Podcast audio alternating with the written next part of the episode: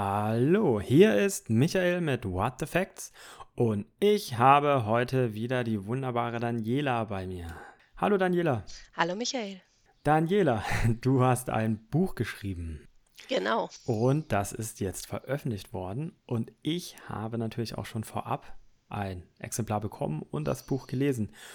Und darüber würde ich gerne heute mit dir sprechen. Ja, ich freue mich. Schön. Du hast das Buch genannt, unperfekt, aber echt, mhm. mit Jesus durch den Erziehungsalltag, was christliche Familien stark macht. Und das ist insofern ein ganz interessantes Stück, weil du als eine der wenigen den bedürfnisorientierten Erziehungsansatz für die christliche Erziehung stark machst. Mhm. Da reden wir dann später noch genauer drüber auch. Mich interessiert jetzt erstmal, weil ich selber so ein Buch eigentlich nie lesen würde, wenn ich es jetzt für den Podcast nicht gemacht hätte. Ja, also ich meine natürlich, man hat so den Remo Lago und irgendwie die anderen Klassiker da rumstehen. Vielleicht noch irgendwas von den großen Standard Montessori-Dingern. Da blättert man mal drin rum. Wirklich lesen tut man es nicht. Und dann legt man es wieder hin, weil erstens hat man keine Zeit und zweitens hat man irgendwie nicht so das Gefühl unbedingt, dass man das immer so bräuchte und äh, da was draus ziehen kann. Und jetzt habe ich es doch gelesen und muss sagen, dass ich doch recht froh bin, äh, dass ich es gelesen habe, weil ich fand es dann irgendwie doch spannender. Wobei ich sagen muss, dass es für mich neu war, war irgendwie dieses Genre Erziehungsliteratur, das auch so eine starke ich-Perspektive und so eine starke erzählerische Perspektive hat. Und da wollte ich einfach mal fragen, ist das üblich so oder ist das eher ein persönlicher Ansatz, den du damit reingebracht hast? Ich glaube, Erziehungsliteratur wird schon persönlicher, als es zum Beispiel bei Remo Lago oder so war, ja, der als Kinderarzt dann einfach ähm, ja von oben sozusagen von dieser Überflugsperspektive ähm, geschrieben hat, ganz, ganz viel ganz, ganz viel Wissen vermittelt hat, aber als Person nicht sichtbar war. Ich glaube, das hat sich schon geändert. Ähm, und ich glaube, dass ich das aber schon in einer sehr zugespitzten Form gemacht habe. Also ich habe da einen großen Fokus drauf gelegt, weil ich glaube, dass das ein Bedürfnis ist von Leserinnen und Leser, gerade in so einer Literatur auch zu sehen, was für ein Mensch das eigentlich schreibt und mit was für einer Person sie da sozusagen in den Austausch gehen, wenn sie das Buch lesen. Ja, das finde ich auch spannend. Das fällt mir auch auf, wenn man entsprechende Magazine, Blogs etc. liest oder diese Leute auch auf Social Media verfolgt.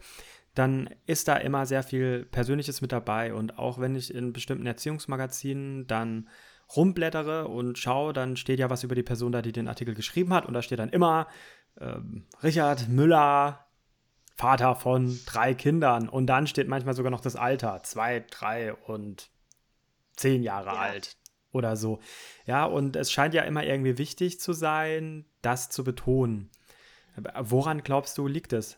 Ich glaube, die Leserinnen und Leser möchten sich identifizieren. Also ähm, ich glaube, da ist ein ganz großes Bedürfnis da zu sehen, diese Person weiß wirklich, wovon sie schreibt. Das ist niemand, ähm, der jetzt vielleicht, wie es bei Remo Lago war oder auch bei Jesper Juhl, die super Sachen geschrieben haben, die aber aus dem Gröbsten längst draußen waren oder noch nie so richtig drinne, weil sie eigentlich Männer waren und es eigentlich ehrlich gesagt in den Zeiten dann doch die Frauen gemacht haben. Und ich glaube, wir heute, unsere Elterngeneration, die möchte einfach wissen, dass da jemand ist, der sozusagen im gleichen Chaos steckt und der in den gleichen Schuhen läuft oder in ähnlichen Schuhen der nicht nur ähm, theoretisch gute Ideen hat, die man selber nie in der Praxis umsetzen muss. Also ich weiß, ich habe als, ich habe natürlich auch als junge Mutter mal Jul gelesen oder Remolago und ähm, ich habe mir manchmal gedacht, wenn ich dann mit meinen beiden Kleinkindern, die ich relativ kurz hintereinander bekommen habe, hier zu Hause saß und ich hatte schwierige Situationen, da dachte ich mir manchmal, ich würde den Jul jetzt gerne anrufen und der soll das hier machen. Und ich, ich kaufe mir wie beim Tennis so einen Hochstuhl wie als Schiedsrichter und setze mich dahin und gucke mir das an und habe meinen Spaß weil ich das oft nicht so lebensnah fand. Also ich fand das super als Grundgedanken. Ähm, ich bin gerade Jul, aber auch ähm, Remo Lago zum Beispiel sehr dankbar für ihre Arbeit, die sie gemacht haben, weil sie, ich glaube, sie haben wirklich auch was verändert in Europa. Aber oft ist es halt abstrakt und oft ist es halt theoretisch und oft liest man halt raus, dass es nicht aus Situationen heraus entstanden ist, sondern mit ganz viel Abstand und ganz viel Reflexion. Ich finde bei dir in den Geschichten und wie du dich als Person selber reinbringst, auch mit deinen biografischen Erzählungen, ja sehr mutig, weil was schon der Unterschied ist, das sagst du auch mal hier und da in dem einen oder anderen Nebensatz, aber ich äh, finde, das kann man schon sehr stark sagen, hast du ja eigentlich mit dem Unperfekt, aber echt ein Plädoyer für das Scheitern auch in der Erziehung vorgelegt.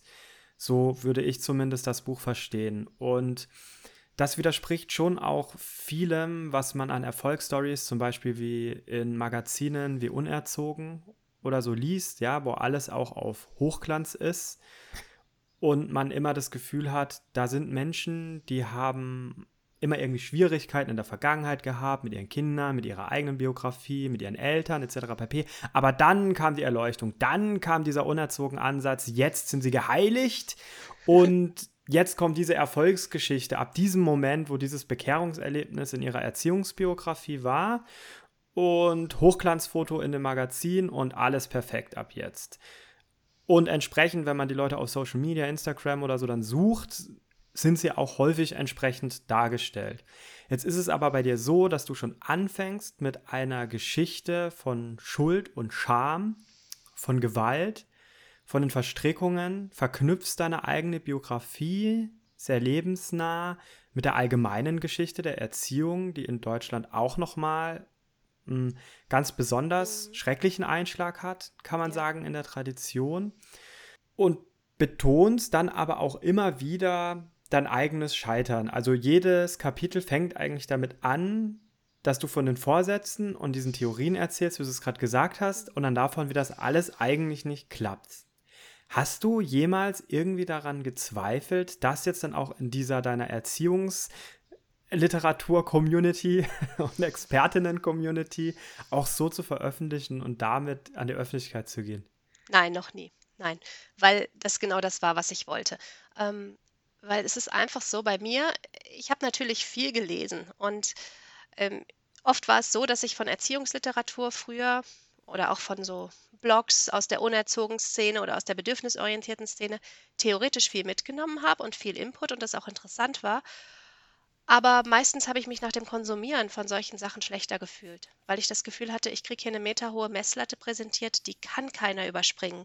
Und es hat mich selber, also ich meine, ich bin ja selber zum Teil auch Teil dieser Community und viele, die man da so sieht und die da heute recht erfolgreich auch schreiben oder auf Instagram unterwegs sind, die kenne ich zum Teil aus meiner Ausbildung oder ähm, auf meinem eigenen Weg. Und ich ähm, musste wirklich lernen, dass es nirgendwo so perfekt ist und dass es nirgendwo dieses große Bekehrungserlebnis gab, was alles zum Guten gewendet hat, sondern dass in jedem Familienalltag das Scheitern dazugehört, die schwierigen Momente, der Rückfall in alte Muster, die blöd sind und dass es eher so ein bisschen darum geht, wie man dann damit umgeht und wie man das immer wieder aufs Neue versucht und wie man es eben in kleinen Tippelschritten doch einen Schritt besser macht.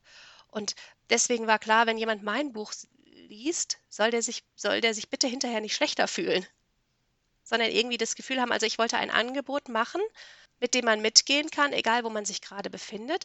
Und ähm, wo Mütter und Väter dann nicht am Ende irgendwo sind, dass sie sagen, okay, jetzt weiß ich, was zu tun ist und sich dann ähm, eine halbe Stunde später total schlecht fühlen, weil zu Hause wieder eine Situation ganz blöd gelaufen ist oder so. Also da muss ich ja auch sagen, dass mir der entspannte Ansatz auch der entspannte Ton in den Geschichten, wenn man jetzt so vom ersten Drittel absieht, weil das ja doch durch diese Erziehungsgeschichte auch harter Stoff ist, gefällt mir diese entspannte Art, die auch in dem Buch da drin ist, weil da reden wir jetzt dann gleich noch genauer drüber.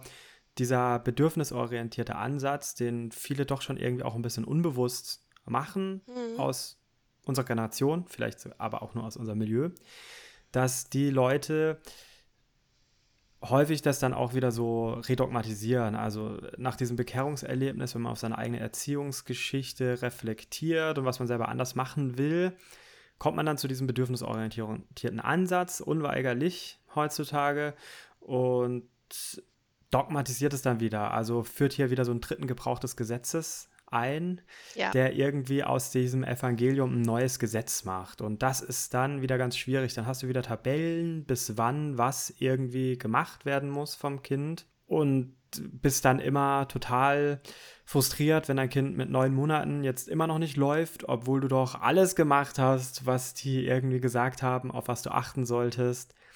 Dann liest du noch diese strikteren Montessori-Sachen dazu, äh, wo dann solche Sachen drinstehen wie, tja, wenn du halt den Moment der Selbstwirksamkeitsprüfung verpasst hast, dann ist vorbei. Der kommt erst mit fünf oder sechs Jahren wieder. Konzentrier dich dann lieber auf die anderen Sachen. Und das macht dich dann halt äh, ganz schön fertig und du hast ja wirklich eine total entspannte Art. Also dein Motto ist ja immer irgendwie, ähm, klappt halt trotzdem irgendwie, ja, dass mm. das alles mehr ist. Aber da müssen wir jetzt dann doch nochmal erklären, ähm, was denn diese Bedürfnisorientierung eigentlich bedeutet. Kannst du mal einfach für dich sagen, was denn diese Bedürfnisorientierung ausmacht? Ja, also ich habe das auch in dem Buch ja in einem Kapitel beschrieben. Es geht vor allen Dingen darum, dass wir als Eltern ein Grundwissen darüber haben, was kleine Menschen, aber auch große Menschen, Menschen im Allgemeinen eigentlich wirklich brauchen. Also was deren Grundbedürfnisse sind. Und dass wir uns gerade bei Verhalten, was für uns schwierig ist oder in schwierigen Situationen, nicht so sehr auf dieses Verhalten fokussieren und das jetzt ändern wollen, sondern dahinter gucken und schauen, ähm, ja, welche Bedürfnisse, welche Grundbedürfnisse vielleicht im Ungleichgewicht sind gerade. Und dass wir vielleicht so, also dass wir mit unserem Alltag natürlich so, wie wir gemeinsam leben, von Anfang an ein bisschen schauen können, dass wir das so strukturieren, dass so erstmal ja ein gutes ähm, Klima in der Familie herrscht, was schon mal, wenn es irgendwie geht, einigermaßen ausbalanciert ist und ähm, dass wir dann halt gucken, wenn wir merken, irgendwas ist in Schieflage geraten, dass wir da hinschauen. Dass wir uns also nicht einfach nur denken, hm, mit meinem Kind stimmt irgendwas nicht, weil es so viele Wutanfälle kriegt. Und ich muss jetzt dafür sorgen, dass dieses Kind weniger wütend ist. Und ich muss dem Kind jetzt beibringen, dass es hier nicht irgendwie rumtoben kann, sondern muss es in sein Zimmer schicken, weil mich das stört, sondern wirklich gucken, wo kommt denn die Wut her, was steckt denn dahinter, was funktioniert denn vielleicht gerade bei uns im Alltag nicht so, wie es soll, wo, an welchen Stellschrauben müssen wir drehen. Und das ist für mich Bedürfnisorientierung. Dass man einfach hinter Verhalten guckt und dass man ähm, einen Blick dafür bekommt, was die kleinen Menschen, die man ins Leben begleiten, brauchen, aber auch was man selber braucht, was vielleicht die Partnerschaft, wenn man in der Partnerschaft lebt, braucht und ähm, was das Familiengefüge braucht. Das heißt, innerhalb der Erziehungsgeschichte ist es doch ein sehr starker Paradigmenwechsel, den man da hat, weil man sehr radikal eigentlich das Kind in den Mittelpunkt aller Überlegungen stellt, die man hat eigentlich ein sehr anschauliches Beispiel ist, am Anfang war Erziehung. Ne? Mhm, ja. Ja, genau, im Anfang war Erziehung. Da ähm, schildert sie so schön, dass, ähm, Mist, jetzt habe ich ihren Namen vergessen. Wie heißt die nochmal? Alice Miller. Miller, genau, Alice Miller. Ja, Alice Miller schildert im Anfang war Erziehung in ihrem großartigen Buch. Doch diese eine Szene, wo sie dann erstmal behauptet, ein Kind hat eigentlich von Anfang an alles, was es braucht. Hm. Weil wenn nämlich ein großer Saal von Menschen irgendwo ist und ein Kind ist da in der Mitte und fängt jetzt das Schreien an, dann werden sich alle Menschen umdrehen und versuchen sich um dieses Kind zu kümmern. Und ich finde, diese kurze Geschichte macht eigentlich diesen Perspektivwechsel recht klar, weil vormals hätte man sich schon eher gefragt, ja, kann sich das nicht benehmen, das mhm. Kind, wenn es ärgern, will er nur Aufmerksamkeit haben, die dürfen wir ihm jetzt nicht schenken, sonst macht es das immer wieder. Aber Miller sagt halt, das ist eben ein Urbedürfnis, mhm. was dann so da ist, ja, dass man jetzt vielleicht auch in dieser Situation Aufmerksamkeit braucht und es ist sehr intelligent eigentlich von dem Kind, seine Kommunikationsmöglichkeiten zu nutzen, um ähm, jetzt diese Bedürfnisse befriedigt zu bekommen, die halt gerade da sind. Und die sind völlig berechtigt, auch in dieser unbekannten Situation das so zu haben. Ja. Das ist, denke ich, irgendwie ähm, der, der große Perspektivwechsel, ja, mhm. der, der weggeht immer nur ähm, davon auf die Erwachsenen und auf das Erwachsenwerden zu gucken, sondern wirklich diese Vergegenwärtigung ähm, des Kindes in, im Jetzt ja, was das Kind jetzt gerade braucht. Genau.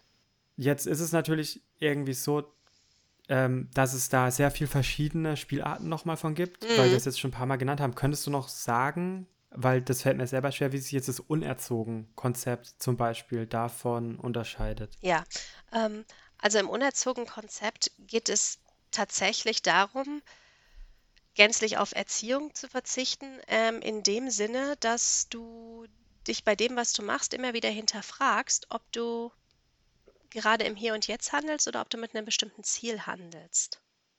Und ähm, bei Unerzogen geht es wirklich darum, ja, die kleinen Menschen ins Leben wachsen zu lassen, so wie sie sind und ohne weit voraus, also jetzt ohne weit vorauszuschauen, das ist so eine ganz starke Abgrenzung zu dem, was vorher war, ja, wo du, wo vielleicht ähm, ein Kind geboren wurde und die Eltern hatten jetzt schon irgendwie die halbe Karriereplanung im Kopf, ne? Der Sohn übernimmt das Geschäft vom Vater oder so und die Tochter soll einen guten Mann finden oder später die so Kinder sollen bitte beide studieren, ihr Geld verdienen oder so.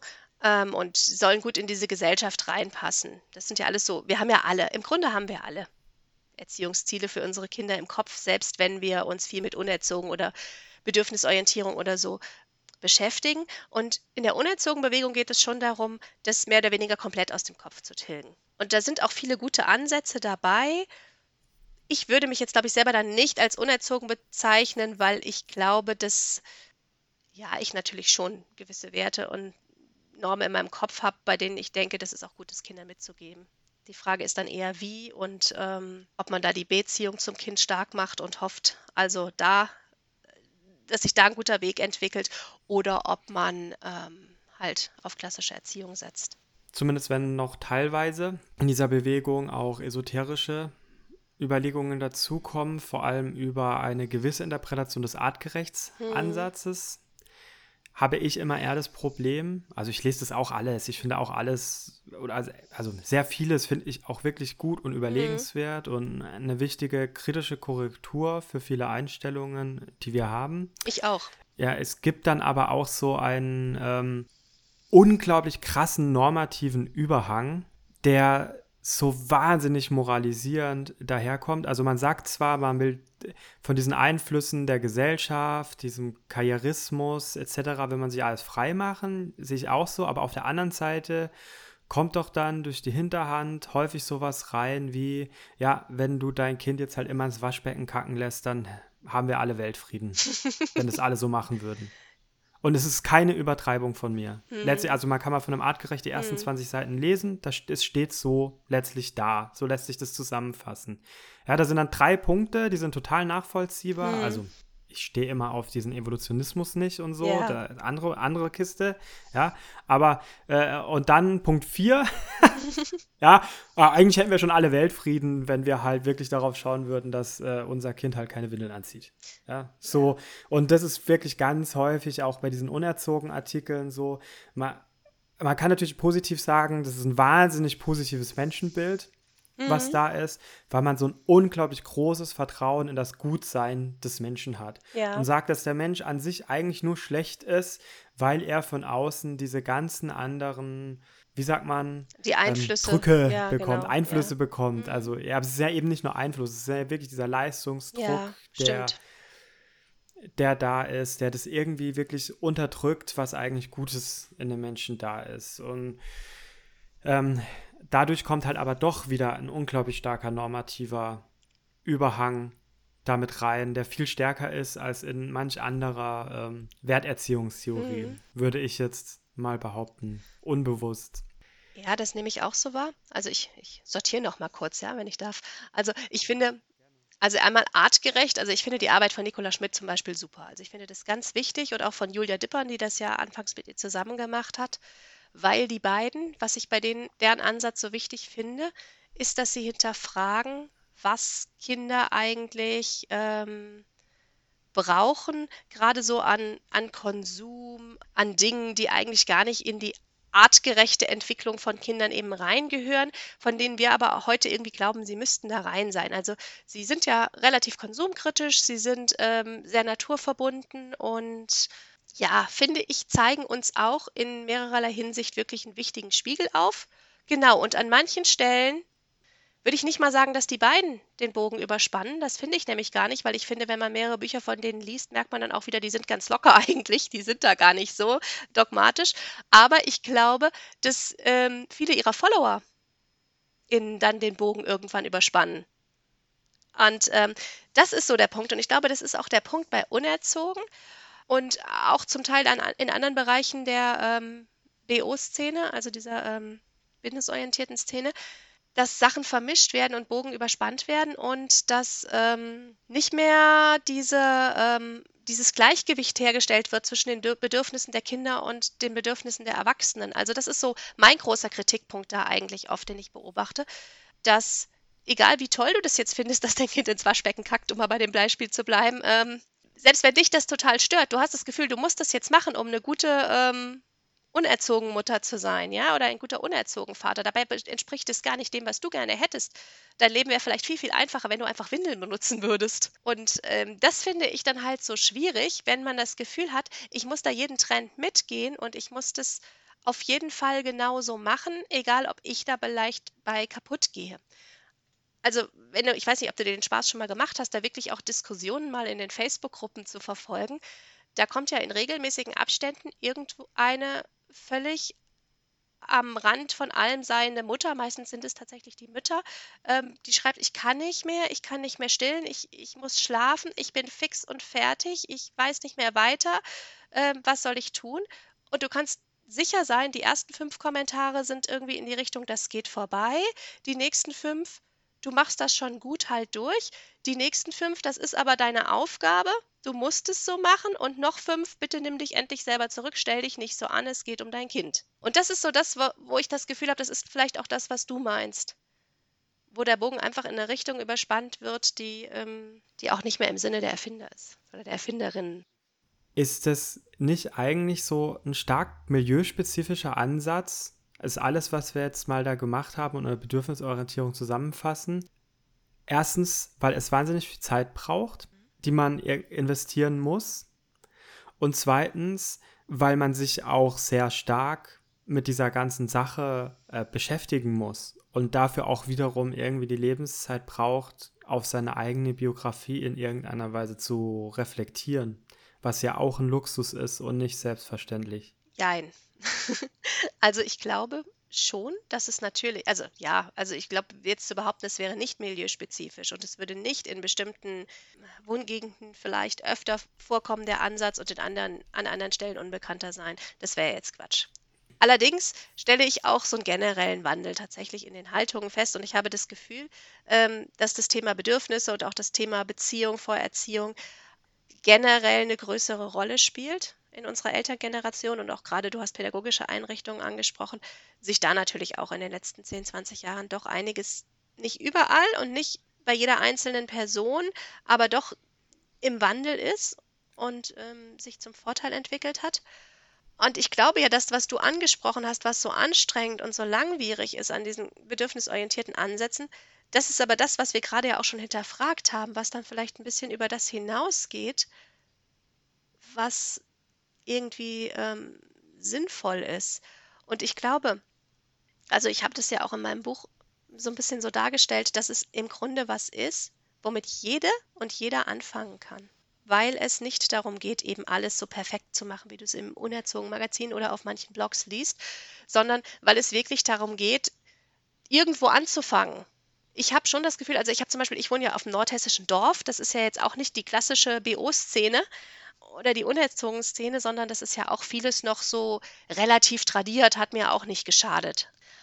Und ich mache ja hier auch schon seit äh, ziemlich vielen Jahren Kinder- und Jugendarbeit in meiner Gemeinde. Und mir ist zum Beispiel aufgefallen, dass ich, als ich mein erstes Kind hatte, hm, vor zwölf Jahren, schon tatsächlich manchmal noch komisch angeguckt wurde und mein Mann erst recht, wenn wir den im Tragetuch getragen haben. Das war noch so ein bisschen, was ist das denn?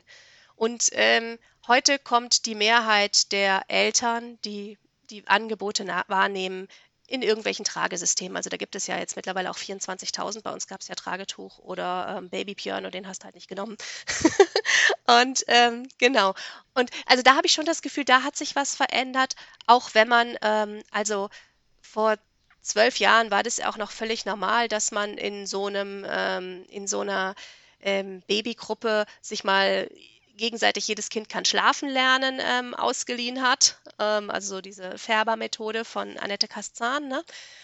Ist heute auch nicht mehr so. Ähm, Heute lesen wir in unseren Flohmarktgruppen dann schon, dass jemand ein Beistellbett sucht und ähm, man tauscht sich schon darüber aus, wie man irgendwie im Familienbett schläft oder so. Also ich habe das Gefühl, dass natürlich solche Sachen irgendwo milieuspezifisch anfangen, aber schon in Teilen auch einsickern. Du nennst es auch in, in manchen Passagen im Buch, schneidest du es auch ein bisschen an, aber es gibt so eine Art so ähm, sektenhaftes Verhalten dann auch äh, teilweise von Menschen, die diese Ansätze verfolgen. Mhm. Ja, weil man da dann so ein, ja, wenn man das jetzt in gewisses ähm, religionssoziologisches Muster macht, so ein positiv apokalyptisches Weltbild hat, ja. Äh, weil man halt so viel Ablehnung immer erfahren hat von außen. Also ich kann das auch aus eigener Erfahrung sagen, wenn man zum Beispiel mal im Bekanntenkreis oder in der Familie über Familienbett redet. Mhm da scheiden sich ja wirklich die Geister. Also für alle, die es nicht wissen, Familienbett heißt, dass man sich im Schlafzimmer alles so einrichtet, dass halt alle Kinder die Möglichkeit haben, auch immer bei den Eltern oder dass man halt alle zusammen schlafen. Ähm, und also wirklich, was man sich da anhören muss, das ist, das ist unglaublich, was es da für Anfeindungen und für Hate gibt.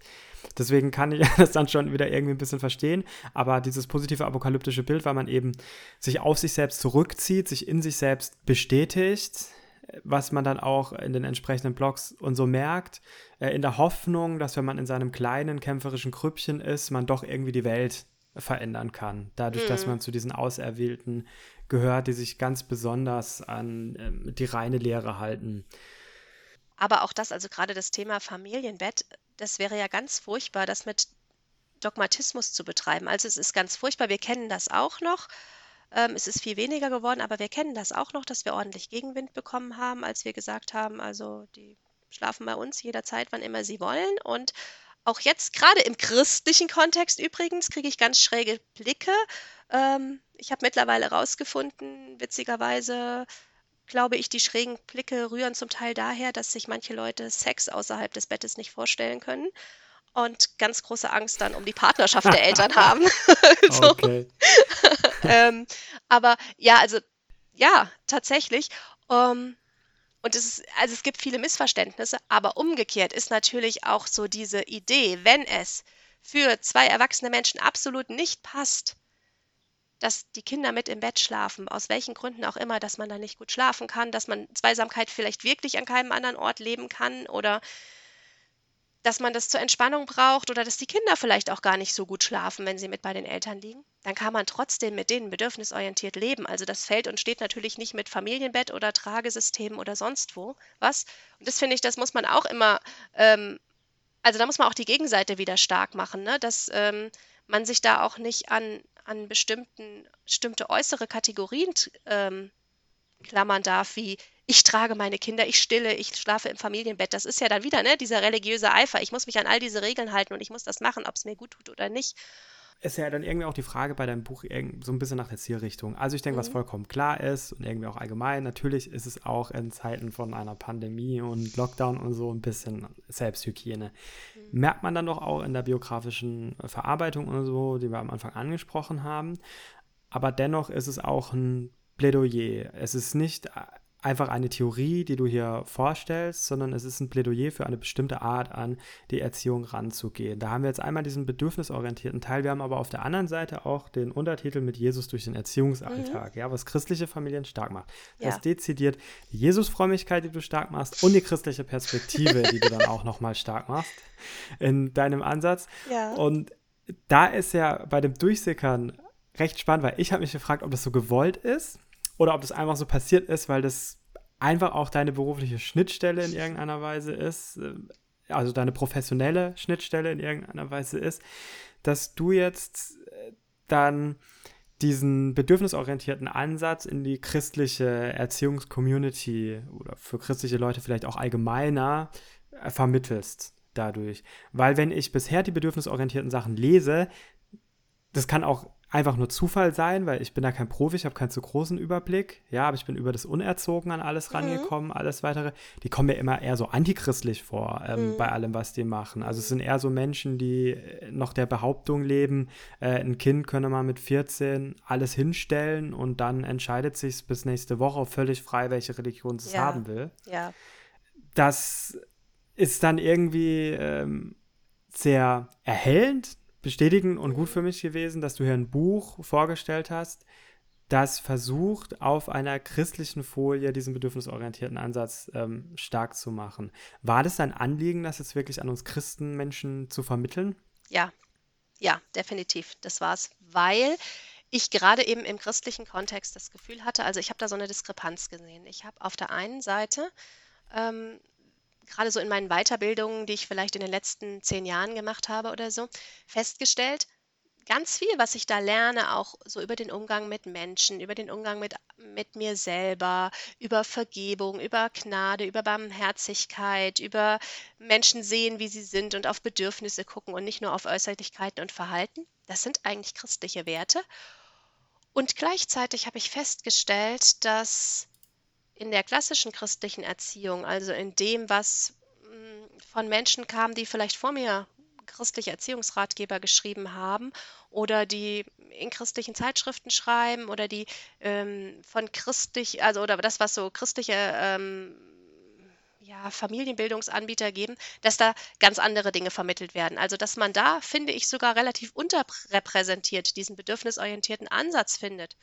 Und ich hatte immer das Gefühl, dass das ähm, nicht passt und dass man, also mir war das schon ein Anliegen zu gucken, hey, hier gibt es noch was und das ist eben nicht nur diese unerzogene Ecke, an der sich man sich vielleicht ähm, als Christin dann auch schnell reiben kann, sondern das ist eigentlich was, was total christlich ist, was total aus dem Herzen kommt, was total ähm, mit meinem Glauben vereinbar ist. Also wir haben ja schon eine Podcast-Folge miteinander aufgenommen, wo es darum geht, dass bis heute manche, sogar recht junge Menschen glauben, einen ganz anderen Erziehungsansatz aus der Bibel rauslesen zu dürfen. Und auch da fand ich es einfach wichtig zu sagen, nee, halt, stopp. Also man kann das auch ganz anders lesen.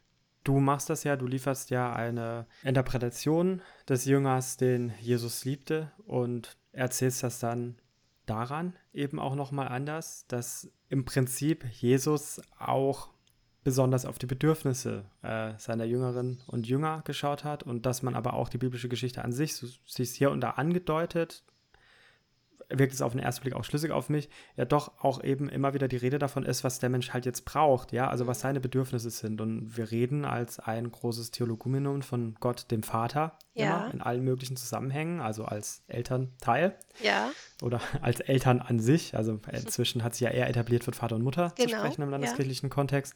Genau. Ähm, also ja, wir sprechen von Gott als Vater und Mutter und ähm, da geht es ja die, ständig darum, dass der sich darum kümmert, was wir irgendwie brauchen, was wir mhm. bedürfen, mhm. ja, was der Mensch bedarf, ja, heißt ja sogar noch überall so. Ja. Deswegen ist es ja schon eigentlich interessant, dass wir, also da will ich einfach über deine äh, Jesus fromme Interpretation äh, des Johannesevangeliums nochmal so hinausgehen und habe mir immer wieder gedacht beim Lesen, da findet man irgendwie noch mehr. Ja, da, da ist eigentlich sogar noch mehr drin, mhm. sogar schon in Wording, was seit so lange auch in unserer Liturgie und so etabliert ist, dass da diese Bedürfnisorientierung in irgendeiner Weise mit drinsteckt. Wir haben sie nur selbst als erwachsene Empfänger ähm, dieser Worte oder Sprecher dieser Worte, in der Hoffnung, dass Gott sie empfängt, mhm. Nie darauf bezogen, dass das ja auch dann was in der Beziehung zu unseren Kindern ähm, stärker aussagt, als immer nur auf die Rollen zu reflektieren, die die einzelnen Personen in irgendeiner angeblichen Schöpfungsordnung zugeschrieben bekommen, also qua Geschlecht ja, oder so. Genau. Das hat man immer so betont. Aber dass man jetzt diese Perspektive stark macht, diesen Paradigmenwechsel, den wir ganz am Anfang geredet haben, was die bedürfnisorientierte Erziehung mit reingebracht hat in die Erziehungsdebatte, ähm, mhm. dass äh, diesen starken Gegenwartsbezug mit Fokus auf das Kind selbst und was es gerade braucht, äh, finde ich doch dann irgendwie eine sehr starke Idee von dir. Jetzt reden wir aber auch Danke. irgendwie viel von Liebe. ja. Ich fand es aber total interessant, dass du in deinem Buch diesen Wert der Liebe gar nicht als den Leitwert hervorgehoben hast, sondern du hast diese Geschichte von Schuld und Scham erzählt, die in der Erziehung besteht, wie aus Scham Aggression entsteht, gar nicht mhm. aus Wut oder Zorn, sondern ja. aus Scham entsteht Aggression da können wir uns ganz gut an unsere Omis und so noch erinnern, die uns über alles geliebt haben. Aber wenn wir uns in der Straßenbahn daneben benommen haben, sind die richtig aggressiv geworden. Ich glaube, jeder kann es ja. dann irgendwie, also wenn man sich in der Öffentlichkeit daneben benommen hat, ähm, das hat bei denen irgendwie nochmal was anderes ausgelöst. Also deswegen, insofern kann man total nachvollziehen, wie du da recht hast, was diese Schamgeschichte angeht. Und jetzt ist dann bei dir der Leitwert, der christliche Leitwert, der diese Perspektive prägen soll, wie wir erziehen, ist die Gnade. Ja. Und gar nicht die Liebe. Und das fand ich total interessant. Kannst du mal sagen, warum du die Gnade gewählt hast? Ja, weil sie genau eben aus diesem Schuld- und Scham-Kontext so wichtig ist. Also, weil ich finde, wir brauchen diese Gnade, weil, also du hast es ja schon angedeutet, dass ähm, Schuld und Scham in der, in der Erziehung einfach total destruktiv ist, dass es aber Gefühle sind, die wir als Eltern, glaube ich, relativ häufig haben. Es ist sicherlich auch nochmal Typsache, wie oft man das so hat und wie hoch die eigenen Ansprüche sind und in welchem Milieu wieder auch man vielleicht unterwegs ist und wie man gesehen wird. Aber ich denke, dass sich vielleicht jede und jeder darin wiederfindet, ein bisschen zu sagen, ja, ich schäme mich schon öfter für das, was ich vielleicht in schwierigen Situationen mit meinen Kindern gemacht oder gesagt habe. Ich fühle mich oft schuldig. Und da finde ich es, also ich habe ja viel darüber geschrieben, auch aus psychologischer Sicht, wie man aus dieser Schuld- und Schamspirale auch aussteigen kann. Aber genau, ich habe eben auch stark gemacht, dass wir als Christen da einfach nochmal einen dritten Weg haben, sozusagen, um daraus auszusteigen und dass wir nochmal einfach mit Jesus einen mächtigen Verbündeten haben, der uns auch helfen kann. Das habe ich einfach als Ressource, weil ich finde, also ich finde, das ersetzt auch gar nicht die Arbeit an manchen Dingen. Ich glaube, wir haben alle Dinge, in denen wir auch noch wachsen dürfen als Eltern und als Erwachsene überhaupt als Menschen in Beziehung mit anderen Menschen.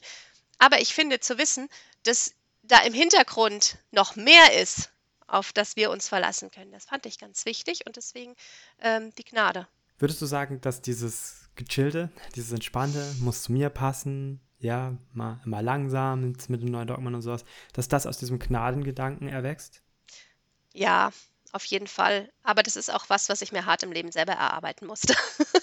also ich, ähm, äh, also ich habe mich schon oft sehr gnadenlos beobachtet eine Zeit lang als Mutter in meiner Art und Weise, wie ich bin und in meiner in meinem Unperfektionismus.